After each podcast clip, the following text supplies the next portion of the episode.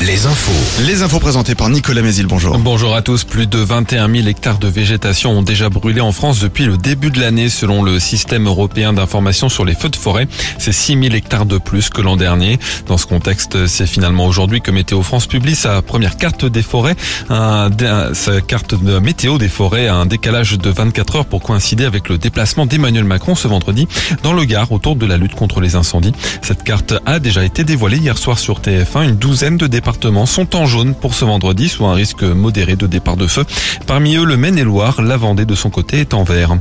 Verdict attendu en fin de journée dans le procès d'un prêtre traditionnaliste devant la cour d'assises de Vendée. L'homme de 56 ans, membre de la fraternité Saint-Pédis, est soupçonné de viol et d'agression sexuelle sur des mineurs. 27 victimes recensées en Vendée, en Charente-Maritime et dans d'autres départements entre 95 et 2020.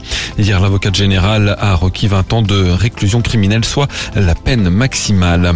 L'affaire du pipeline endommagé dans le nord du Maine-et-Loire en 2021 arrive devant la justice ce vendredi. Une pelleteuse avait heurté cette conduite dans une parcelle agricole à Domeré. 12 mètres cubes d'hydrocarbures s'étaient écoulés polluant 500 mètres carrés de terre.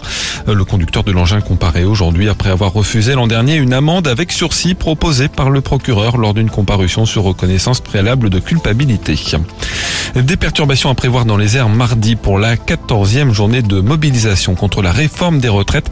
Un vol sur cinq annulé à l'aéroport de Nantes, un tiers à Paris-Orly. Le décès de l'humoriste Guillaume Batz, l'annonce a été faite dans la nuit sur les réseaux sociaux. Il était actuellement en tournée pour son dernier spectacle et avait joué pour la dernière fois samedi dernier à La Rochelle. Guillaume Batz était euh, atteint de la maladie des os de verre. Il avait 36 ans. On passe au sport. Il n'y a plus aucun Français à Roland Garros.